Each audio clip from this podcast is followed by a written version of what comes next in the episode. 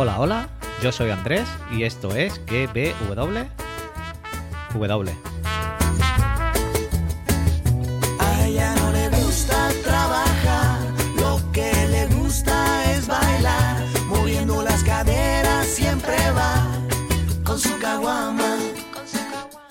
Podcast donde te recomiendo series y películas y también te analizo y teorizo la serie del momento.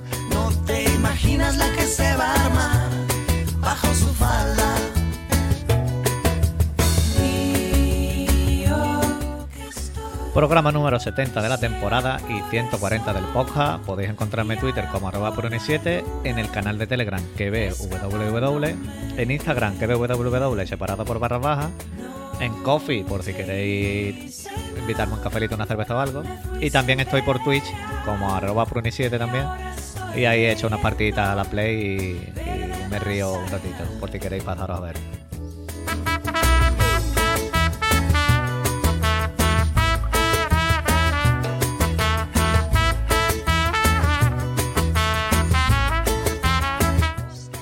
Como siempre, pues mi objetivo es entretenerte estos minutitos que me vas a escuchar, pues mientras vas en el coche, estás trabajando, das un paseo, sacas al perro, plancha, tiendes la ropa o cualquier cosa que estés haciendo. A ella no le gusta trabajar, lo que le gusta es bailar, moviendo las caderas siempre va. Bueno, es lunes y como es lunes pues toca Falcon. ¿Qué tal estáis? Seguro que estáis muy bien. Y llegamos, bueno, llegamos, vamos por el segundo episodio de Falcon y el Sábado de Invierno, titulado El Hombre Estrellado. Y que este episodio pues está dividido en tres tramas. Tenemos la trama de John Walker, que es el nuevo Capi, la de Falcon y Bucky, que son los que más minutos han tenido, como es lógico, y por último pues los, los Flagmayer, digamos. Así que en este orden pues haré el podcast, dejando para el final pues estas teorías y detallitos que siempre os digo. El episodio empieza con John Walker esperando esa presentación como el nuevo Capitán América y enseñándonos que va a tener más capa de la que esperábamos, ya que estos primeros minutos se le ve que está como más humanizado de lo que podríamos esperar en un primer momento, al menos yo esperaba que no lo disimularan tanto. Lo vemos con dudas, con miedo y preguntándose si va a estar a la altura o no de lo que se le va a pedir en, como en el cargo que tiene de Capitán América. Ya que quien esté detrás del escudo pues tiene que representar todo esto que hemos comentado en los podcasts anteriores, como ya dijo Falcon en el primer episodio. Pero hemos visto en el campo este de fútbol americano que a la gente le da igual, porque parece que ya se han olvidado de Steve Rogers y le da igual quién sea el Capitán América eh, o le da igual quién esté debajo del traje. Con que haya un Capitán América a ellos les da igual. En la entrevista pues nos dice que en los estudios que le hizo el gobierno pues vieron que tenía todas esas cualidades para que fuese el elegido, que tenía estas tres virtudes, tenía velocidad, resistencia e inteligencia y fue pues, el, el elegido por el gobierno para que fuera el Capitán América. Esta, frase o esta parte de la entrevista nos la decía mientras lo veíamos lanzando el escudo haciendo el entrenamiento. Y aunque aquí no, no nos lo han dicho en la serie, pero vamos, se puede, intuir, se ve que tiene habilidades de sobrehumanas, como comenté en el primer análisis. Lo que hay que ver es quién pues, le ha dado estos poderes sobrehumanos a John Walker. Estas habilidades también las hemos visto en la escena de acción del episodio, con los camiones, contra los Flashmayer, donde le echó una mano a Falcon y a Bucky. Y ahí vemos pues estas habilidades especiales. Y que al parecer, pues se ve que es un tío legal. Pero hay una escena después, que es cuando va a decirle a Falcon y Bucky que se unan los tres con, junto con Lemar para que los cuatro vayan contra los Flashmayer.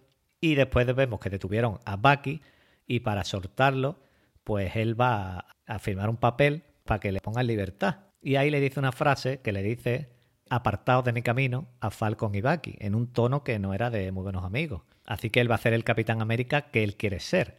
Ni va a hacer eh, aquí el ejemplo de Steve Rogers, ni hostias ni nada. Así que se vienen tortas con este Capitán América. Quien lo acompaña, como he dicho, a John es Lemar, del que se sabe bien poco, pero bueno, al final hablaré un poquito de, este tío lo de las teorías y, y los detalles. Ahora sí, nos vamos con Sam y Bucky, que desde que se han visto ya han empezado con el no, yo más, no, yo más que tú, no, yo más. Y con los piques que hemos estado viendo, que han estado bastante bien. Y se ve que hay buena sintonía entre los dos porque gusta verlo en pantalla. A Bucky vemos que le jode mucho que John sea el nuevo Capitán América, ya que el escudo se lo cedió Steve a Sam, porque creía en él. Y Bucky pues creía que Falcon iba a ser el nuevo Capitán América. Y eso Bucky pues no lo entiende, no entiende por qué Sam no aceptó ser el nuevo Capitán América y encima de todo le regaló el, escudo al gobierno. Y esa pues la trama de la serie, ver cómo los dos pues echan en falta a Steve y cómo intentan seguir adelante sin él. El momento de la terapia de los dos con la psicóloga ha sido a la vez de gracioso, a la vez tremendo por todo lo que se han dicho uno al otro. Bucky le echa en cara a Falcon el no haber dado el paso de ser el nuevo Capitán América, ya que Steve lo eligió a él. Y Falcon le dice que él puede tomar la decisión que él crea que es mejor para él, que ya verá, que ya se verá lo que pasa después. Después de lo que hemos visto en el primer episodio de los Flatmayer, por el vídeo este que grabó el sargento Torres, Sam sabe que hay gente con superfuerza. Y hemos visto que va a Múnich para ver qué están tramando. Y Bucky le dice, pues yo voy contigo. Vemos que Bucky no quiere ni ver el Red Wing cerca de él. Pero claro, es que resulta que el Red Wing está fabricado por el gobierno. Y de esa manera, John Walker y Lemar localizan y rastrean a Falcon. Así que dardito para que no nos fiemos del gobierno 100%. Las tres grandes amenazas que hay, como nos dice Falcon y Lemar, pues son los alienígenas, los androides y los magos. Amenazas que hemos visto en las distintas películas del universo de Marvel. Momentazo de Bucky diciendo que se ha leído El Hobbit y mencionando a Gandalf y diciendo que el Doctor Extraño no es un mago sino un hechicero, entre otras cosas que me han hecho bastante gracia del episodio. En el avión camino a Múnich ha sido también buenísimo como Sam no le quería decir el plan que tenía a Bucky y Bucky estaba imitando todo lo que hacía Sam hasta que se tiró en paracaídas. Bueno, en paracaídas no, él se tiró y el otro no se tiró con paracaídas ni nada. Y como Falcon trolea a Bucky diciendo que es una pantera blanca y que da gusto su sigilo para infiltrarse en las naves estas abandonadas donde estaban siguiendo a los Flammagers. Que se cree una pantera blanca por haber vivido en Wakanda. Tremendo, eso fue tremendo. Y después otro chistaco con el niño que le dice que es Black Falcon porque es negro. Y Falcon le dice que entonces tú que eres Black Kids, un niño negro. Ahí me gusta bien, bastante la serie, riéndose de todos estos tópicos que hay con los colores de la piel. Pero esto vemos que se viene abajo cuando la policía le pide el DNI a Falcon solo por ser negro, ya que creían que estaba amenazando a Bucky. Pero esto mirándolo bien es la realidad que se ve en Estados Unidos cada día.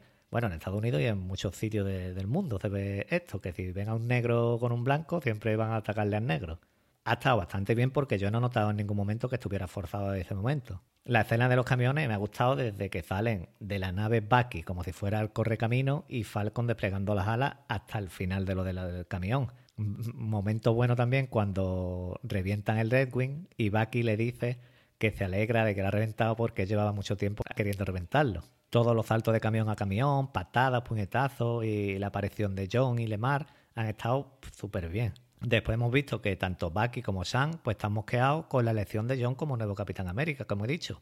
Y la escena en el coche mientras ellos iban andando y John Walker le decía que se subiera, pues también ha estado bastante bien. Ellos quieren ir por su cuenta, no del lado de John y Lemar, pero Falcon sabe más bien poco de todo esto que hay detrás de lo que salió Bucky, porque Bucky lo sufrió en sus carnes. Al final hemos visto que acaban en la casa de Isaiah Bradley, el Capitán América Negro, que en el pasado podcast os hablé de Isaiah, que fue el que robó el traje del Capitán América y se enfrentó a los nazis. Después lo secuestraron, después lo volvieron a liberar y el gobierno lo volvió a encerrar y lo ocultó para que no se supiese nada de los experimentos que hicieron con él, para darle super fuerza. Hemos visto que vive con su nieto y parece que siempre se levanta este hombre con el pie izquierdo, porque vaya malaje que tiene el tío este. Y le recuerda a Bucky, que dice que recuerda perfectamente cuando le arrancó parte del brazo. Nos dice que nadie sabe dónde vive y que hasta Steve Rogers pues no sabía ni que existía. Al final, con Isaiah no consiguen nada, ya que lo pillaron, creo yo, sin desayunar y tienen que buscar a alguien que les dé más información sobre todo esto. Y como hemos visto al final, pues esta persona va a ser Cemo, que lo hemos visto encarcelado, no sé dónde quiera que esté, pero vamos, va a ser un encuentro que lo vamos a ver en el tercer episodio. Nos enseñan un tablero de ajedrez, imagen bastante chula, como diciendo la partida va a empezar ahora. Así que tengo muchas ganas de que se encuentren Bucky, Sam y Cemo. Antes de ir con las teorías y los detallitos, voy a hablar un poquito de los Flatmayer. Tienen como líder a Cali y vemos que están robando este suero para llevarlo a campamentos de refugiados, ya que no tienen recursos como dicen en el episodio, pues se hacen llamar que son los Robin Hood. Vemos que alguien le ha mandado un mensaje a Carly. No se sabe quién ha sido el que le ha mandado este mensaje porque le dice que las vacunas que han robado son suyas y que van a ir a recuperarlas. Ya entrando un poquito con las teorías y los detallitos, lo primero vamos con el nuevo Capitán América, con John Walker, que yo creo que va a ser uno de los villanos de la serie, ya que como dije, eh, John es un experimento del Power Broker, la empresa esta que trabajaba para el gobierno y que sacaba tajada de todo esto, sacaba dinero por, por tener a esta gente. Y con Isaya, pues nos enteramos que el Power Broker, pues experimentó con él, como ya también comenté, y que es ese suero del que están buscando los Mayer. Aquí lo que yo creo que es lo importante es que si veremos a Isaiah en acción, o en realidad vamos a ver a su nieto, que como dije también, es Elijah Bradley, que fue el fundador de los Jóvenes Vengadores. No sé si le darán el papel en esta serie o no. Elijah tomaba una hormona para tener poderes temporalmente, no tenía poderes de nacimiento. Así que veremos qué pasa. Y de Carly, pues nos tienen que explicar de los Flammagers un poquito más de su pasado y cómo tuvo esos poderes. En los cómics era, en vez de ser una chica, era un chico, y esa organización fue creada por su padre, que era un tío que tenía bastante dinero. Y su objetivo en los cómics es el mismo que en la serie, pero eran más violentos. En la serie por ahora no, no han llegado a ese extremo. Veremos cómo siguen. Y veremos si ese mensaje lo ha mandado Power Broker, ya que quieren ese suero para hacer super soldados. Y esto de Power Broker, pues yo creo que lo están observando todo y son los responsables de que John sea el nuevo Capitán América. Two men and a woman came into the bank branch clad in black business trench coats, bandanas and sunglasses. Y hasta aquí este segundo episodio, este segundo análisis barra opinión barra como lo queráis llamar de Falcon y Soldado de Invierno. Espero que te haya gustado y si no, pues no pasa nada. El próximo te gustará. Te espero en el siguiente, como siempre, que va a ser mañana con Invencible, que os contaré qué saber antes de verla, sin spoiler, que es cremita pura esta serie. Así que nada más, un saludo, un abrazo y adiós. autobiographically bastards. Pain passes, put a pain in your brain pattern. Style dropping the drums and stun all gawkers. Small targets get launched on, clobbered and tossed off. Knock 'em off just to get rocks off. Put a pause on all of that soft talk, chop chop. Tick tock, you got into the hands on the Glock stop. I'm bagging it, bagging it, backing out, better back off. That's why I'm out of here, baby. Before these clowns put me down in the ground, baby. I'm running rest till I'm out of this town, baby. Hey, you want your money back? Chase me. Me.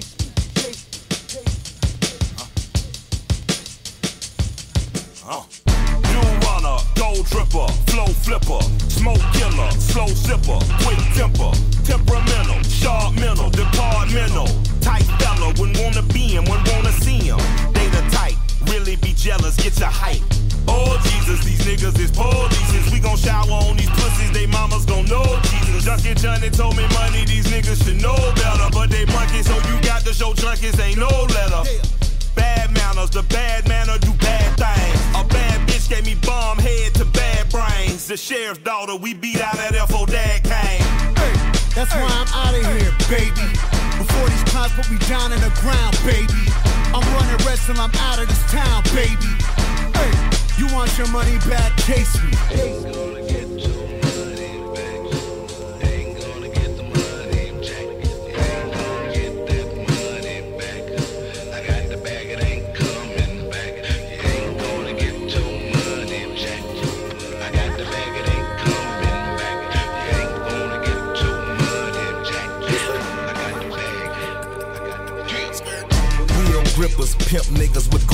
slippers tippers. Magic City got groupie strippers, a crew of killers and dealers. We got this newbie with us. We turn Pirellis to delis. ex-cons and former sellies. Stay on ready, foot on neck, very heavy. Good on deck, smelly, smelly. Show some respect or you get showered like parade confetti. Made man, I'm made already. Nobody safe, I'm petty. 450 horse up in the Porsche, 600 in the Chevy. Buddy, I'm nutty, I got some screws loose. And if your bitch wants some cutty, baby, I choose you. Underground kings, speed and sound things. Run the sacks and beware of all your surroundings. Hey, that's why I'm out of here, baby. Before these clowns put me down in the ground, baby.